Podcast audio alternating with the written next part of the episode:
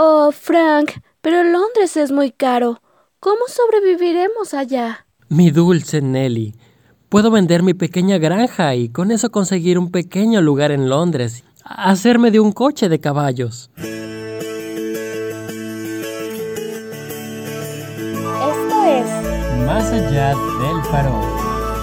un podcast de Narnia Latina. Hola narnianos, ¿cómo están? Bienvenidos a este segundo episodio de la segunda temporada de este podcast. Tenía que decirlo así, aunque es en realidad el número 9. No sé quién decidió eso, pero me agrada. bueno, yo soy Dama Delirial del Farol y como siempre nos acompaña nuestro querido... mm, ¿Y tu nombre? ¿Cómo te llamas? Jack. Yo soy Jack de Quer por Abel. Mucho gusto. Qué bueno que están aquí escuchándonos otra vez. Y lo logramos, logramos... ah, ¿Qué logramos? Ah, ya. Logramos cumplir con la publicación del episodio en tiempo. Y mira que casi no lo logramos, ¿eh? Bueno, eso creo. Porque sinceramente no sé si lo logremos todavía. Cuando estamos haciendo esto todavía no sé si en el proceso de edición vaya a alcanzar el tiempo, pero espero que sí. Tú sígueme el juego. Vas a ver que sí va a estar publicado en tiempo.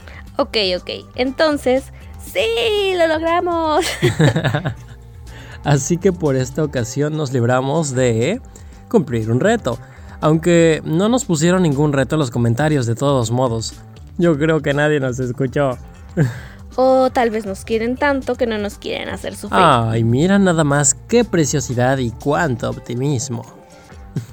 Si no saben eso de los retos es porque tienen que escuchar el episodio anterior. ¿Y de qué vamos a hablar hoy, querida Emily? Ay, no sé, yo soy la que pregunta eso. no, no te creas. en esta temporada, los episodios van a estar entrelazados entre sí, por así decirlo.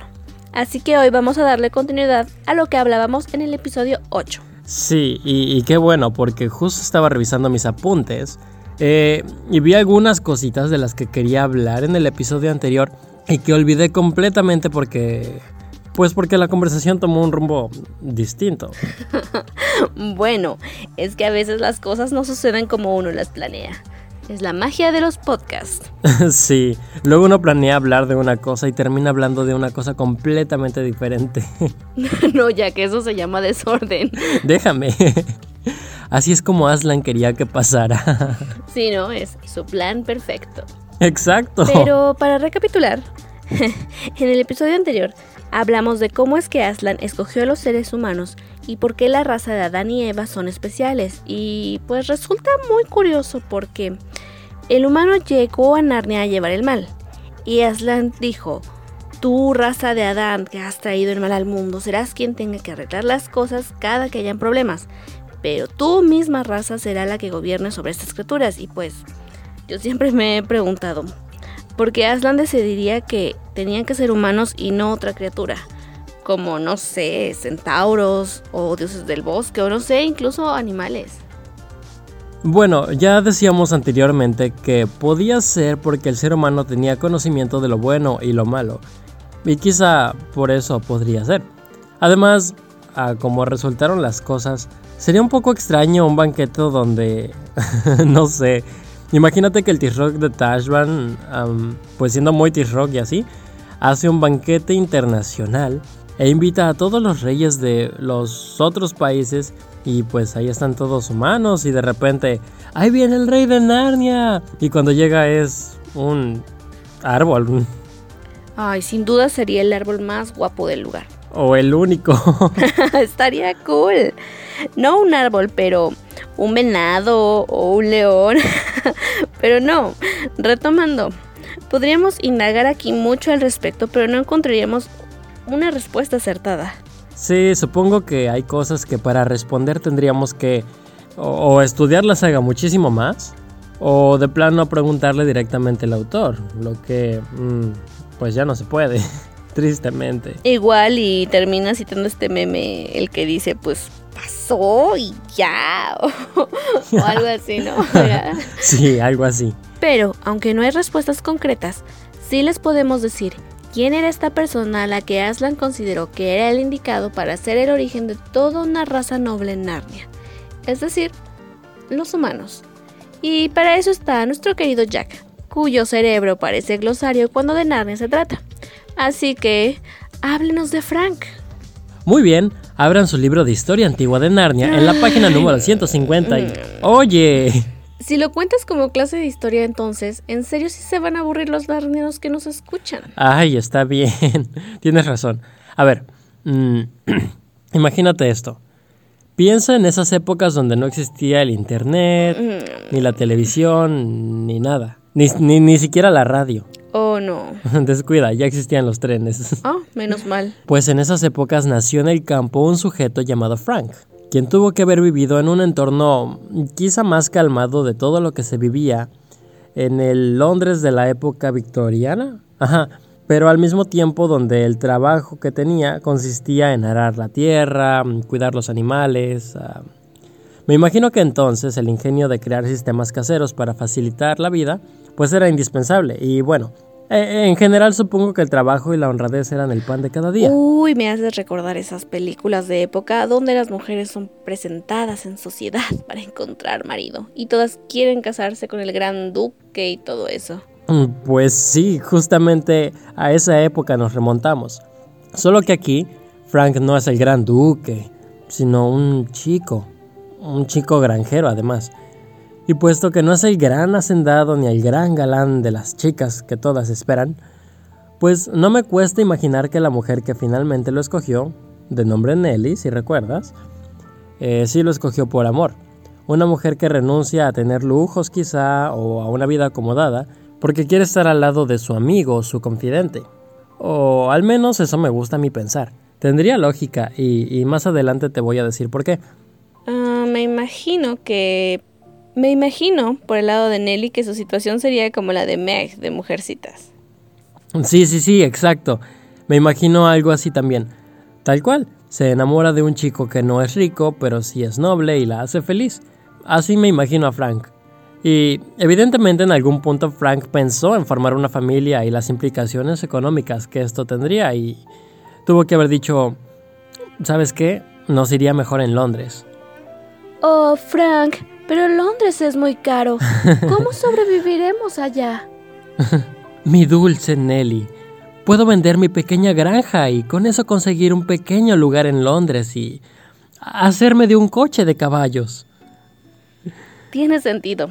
Lewis dice que Frank tuvo que irse a Londres por cuestiones de dinero, y así como lo pintas, pues tiene sentido que haya dejado todo atrás, menos su caballo con el que pudo sobrevivir allá. Todo va agarrando forma.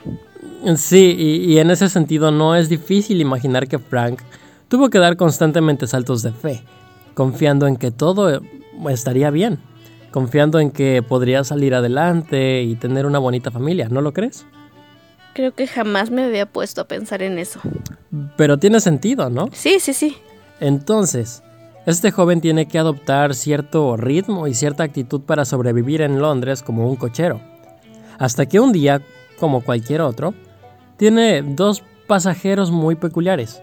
Un anciano caballero como cualquier otro en Londres y una mujer enorme con los brazos al descubierto y una actitud imponente, la cual comete muchas locuras y que al final termina arrebatándole su coche y su caballo. Obviamente hablamos de Jadis. Por la melena. Qué terrible día debió haber resultado. Imagínate. Sí, claro. Si es como suponemos. Imagínate dejar todo atrás para sobrevivir en la ciudad y que de pronto llegue una señora a destruir tu coche de caballos por el que trabajaste tanto. Sí, y seguramente Frank estaba así como de, ¿y ahora qué voy a hacer si esta señora no me paga? Menudo inconveniente. Pero a lo que voy es que, conociendo este trasfondo, resulta más sencillo imaginar por qué Frank y por qué Nelly, quien después sería nombrada Helen, eh, fueron escogidos como los reyes de Narnia. Sí, dos personas nobles que siguen a su corazón, que tienen fe, que no se rinden, personas que pues a lo mejor tuvieron que pasar por cosas difíciles y, que, que pues como si no se les dio todo en bandeja de plata, pero que a pesar de eso eh, pues siempre tuvieron como que la actitud de salir adelante y de estar juntos y de ser buenas personas a pesar de eso. Fueron muy persistentes y tampoco se rindieron. Incluso cuando Frank pensó que se había caído en un hoyo, no se asustó ni flaqueó. Fue valiente, tuvo fe en que alguien los rescataría y entonó un canto de agradecimiento. Ahora, este giro les cambió la vida a ambos completamente. Para bien, claro, pero tampoco fue como que se haya cumplido el gran sueño. Gobernar es una responsabilidad y una muy grande además. Ah, hablamos en el pasado de que Aslan probablemente estuvo con ellos pues para aconsejarlos e instaurarlos, sí. Pero al final no cualquiera puede ser rey, ni en nuestro mundo ni en el de Narnia, aunque aunque en este último parezca como un juego de niños, pues no, ¿verdad? ¿Y te has preguntado por qué tuvo que ser una monarquía y no una república, por ejemplo? Pues pues no me lo he preguntado nunca, la verdad, pero no es difícil de imaginar. Lewis era inglés, bueno, irlandés, pero a fin de cuentas vivía él mismo bajo una monarquía y se supone que los monarcas son instaurados por orden divina. Así que a lo mejor era la misma, bueno, más bien usó la misma alegoría en Narnia, y eso es básicamente lo que pasa. El ser que se convierte en la alegoría de, Dios es quien instaura a, a, los gobernantes en lugar de pedir votación. Y eso pues descarta completamente una democracia. Además hay que recordar que la idea inicial eran los cuatro Pevensie, eh, que pues llegaron a gobernar Narnia y ya después eh, hiló todo el universo alrededor. Y como sabemos y hemos dicho antes, no está como que del todo coherente. Entonces yo creo que basándose en esa idea de que los Pevensie eran cuatro reyes, pues tenía que seguir con la idea de que eran reyes y que eran de la raza de Adán y Eva, que lo menciona desde pues desde la profecía, ¿no? Sí, tienes razón. Y, de hecho, lo que hace El sobrino del mago es dar pues una explicación, ¿no? Un, trasfondo de por qué humanos si, no tenía nada que ver con este mundo, bueno, con este otro mundo, en el que se creía que el ser humano pues era un mito. Y a la vez es una manera de decir, mm, tú niño, tú joven que lees esto, o tú persona que estás pasando por un mal momento, un momento difícil, que vive en un país caótico cuyo entorno no es el mejor en este momento. Hay un lugar para ti donde te puedes refugiar y eres importante. Y para encontrar tu valor tienes que acercarte al gran león, es decir, ten fe. Sí, bueno, es lo que decíamos en el episodio pasado. Aslan es consciente de la condición humana y, les permite ir a Narnia y dignificarse de alguna forma. Ah, entonces creo que pues todos aspiramos a algo y en este caso aspirar a ser a un rey de Narnia está como que padre, ¿no? Me explico, como que perteneces a algo, como que eres importante y, en este caso por tener la cualidad humana ya te hace pues de alguna forma merecedor. Sí, sí, sí. Y, de hecho me resulta muy bonito pensar que, que eran personas sencillas y humildes en su corazón. Personas comunes y corrientes como pues con los que te puedes encontrar en cualquier momento, o que podrían estarnos escuchando en este momento, o sea, justo ahora, o, no sé, y ser dignos de Narnia y de Aslan porque, pues porque son buenos. Ahora, justamente Frank y Helen son los dos únicos humanos que se quedan en Narnia y Aslan dice, espérame, ah, déjalo leo, aquí, ok, Gobernarán y pondrán nombre a todas estas criaturas y harán justicia entre ellas. También protegerán a sus enemigos cuando los enemigos surjan y surgirán, pues hay una bruja malvada en este mundo. esta partida no. Aquí está. Tu coronación se celebrará enseguida, y tú y tus hijos y nietos serán bienaventurados, y algunos serán reyes de Narnia, y otros serán reyes de Archeland, que se encuentra allá lejos, al otro lado de las montañas meridionales. Ay, me encanta ese libro. Podemos asumir que hubo un momento en el que los humanos gobernaban a las criaturas, pero no a otros humanos, ¿no es así? Así es. O sea que los reyes de Archland, ¿a quiénes gobernaban? ¿A más criaturas parlantes? ¿O a sus hijos y nietos? Justamente eso me estaba preguntando en estos días. Así que me fui corriendo con mi amiguísimo Walter Hooper y la línea del tiempo que publicó de Narnia. Y me encontré con lo siguiente. Resulta que tuvieron que pasar cinco generaciones de Franks, si mal no recuerdo, para que nacieran dos niños. Y el menor de estos dos, de nombre Cole, sí, Cole, ajá, fue nombrado como el primer rey de Archenland. Sí, sí, sí. Según Walter Hooper, esto pasó en el año 180 de Narnia aproximadamente, y lo que gobernó no fue más que, pues, una tierra deshabitada. Sin embargo, al final del día, Un gobierno es un administrador, ¿estás de acuerdo? Incluso si no había nadie de súbdito, pues tenía un territorio grande que administrar. Lo que yo me pregunto es, ¿por qué no simplemente hacer a Narnia un país más grande que abarcara también las montañas? Tal vez fue por consejo de Aslan, a fin de cuentas fue él quien dijo el primer día que así sería en el futuro. Quizá podría ser. Puede ser, puede ser. Aunque sin duda después de eso hubo un crecimiento exponencial de humanos en Archenland, porque 14 años después, dice aquí, que ciertos bandidos de Archenland decidieron huir hacia el desierto hasta el sitio que se convertiría, pues, en Calormen. O sea que los calormenos no son más que bandidos archenlandeses. Básicamente. Al menos los primerísimos calormenos. Después se sabe que se expandieron tanto que en 100 años ya eran un pueblo enorme que conquistó y se expandió por un terreno pues gigantesco. De todos modos su país no está tan bonito como Archenland. Archenland está más bonito. ah, eso que ni qué. Pero no creo que solamente haya sido cosa de los bandidos ex-archelandeses, para empezar por sus costumbres tan distintas. Es decir, cuando leímos lo de los telmarinos en El Príncipe Caspian, de que llegaron desde nuestro mundo por una extraña grieta, Lewis nos dio a entender que hay otras formas y otras puertas para acceder al mundo de Narnia. Entonces, lo lógico para pensar es que hubo otras entradas por donde llegaron otros humanos y así también se habitaron las islas y otras extensiones de tierra que a lo mejor en los mapas conocidos no se ven, porque lo que se conoce de Narnia es muy poquito a diferencia de otros universos como el del Señor de los Anillos. Así que incluso y incluso los bandidos de Archland pudieron haber sido otros humanos que no supieron pues congeniar con la forma en la que se llevaban las cosas en ese país y se dedicaban a robar y, a, y pues a quebrantar la, la ley y, y, eso al final simplemente pues pues los hace que huyan y, y pues tuvieron descendencia, hijitos, hijitas y ya sabes, como dices tú. a plagar el nuevo mundo.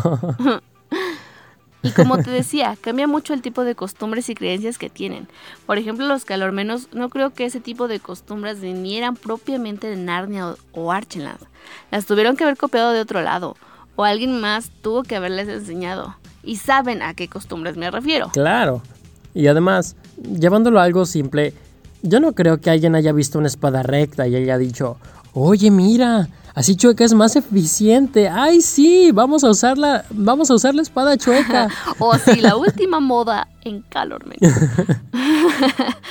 no, no, yo creo que no. Y bueno, me refería más al tipo de culto que hacían a Tash.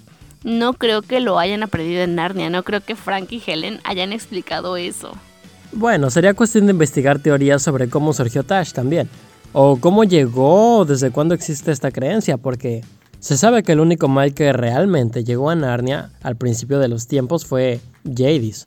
Entonces, si Tash era, pues lo que era, ¿dónde estaba metido? ¿No lo invitaron a la inauguración del mundo? ¿O acaso conocía a Jadis? A lo mejor era su amigo y lo invitó al nuevo mundo. Yo tengo una teoría, pero eso será para otra ocasión. Hagamos otro episodio sobre eso después, ¿ok? Sobre Tash. Sí, sí, sí, estaría muy bueno. Imagínate cómo va a ser. Claro, claro hay que investigar y hacer la tarea. Va a ser muy interesante. Pero si nos siguen escuchando, nos van a motivar, pues, pues a estudiar del tema. Sí. Y hacer tarea. y ahora sí pónganos un reto para cumplir, que con este episodio ya casi no lo subíamos a tiempo, ¿eh? Ah, yo creo que ni nos escucharon. Ok, a ver, vamos a ver. Tú, Narniano, que nos estás escuchando, no importa cuándo escuches este episodio. Si llegaste a esta parte del podcast en YouTube, Pon en los comentarios un, ¿Qué será bueno? Un borreguito mágico. Ándale, sí. Los emojis del borreguito mágico. el borreguito mágico. Que son un borreguito y unos destellos. Pero bueno, hemos llegado al final del episodio número 9. ¡Yupi! Nunca había sido tan constante en algo en mi vida, ¿sabes? Espero que quieran seguir escuchándonos y que les guste, y si no les gusta, ya les dije, también pueden decírnoslo. Los seguimos invitando a que nos sigan en nuestras redes sociales de Narnia Latina, el Twitter de Más Allá del Farol y que se suscriban a nuestra cuenta de YouTube. Sí, ya monetízanme YouTube. ah, sí, tenemos hambre, queremos comer. no, ya, ya. ya. Van a pensar que de verdad no como. Nosotros nos despedimos entonces. Ah, Yo soy Dama del Erial del Farol y ella es Jack de Care para... No, espera, es al No, revés. ya. Yo soy Dama del Ideal del Farol y él es Jack de Care para Bell. Y nos estaremos escuchando pronto. y recuerden que una vez rey o reina de Narnia, Serás rey o reina siempre. siempre.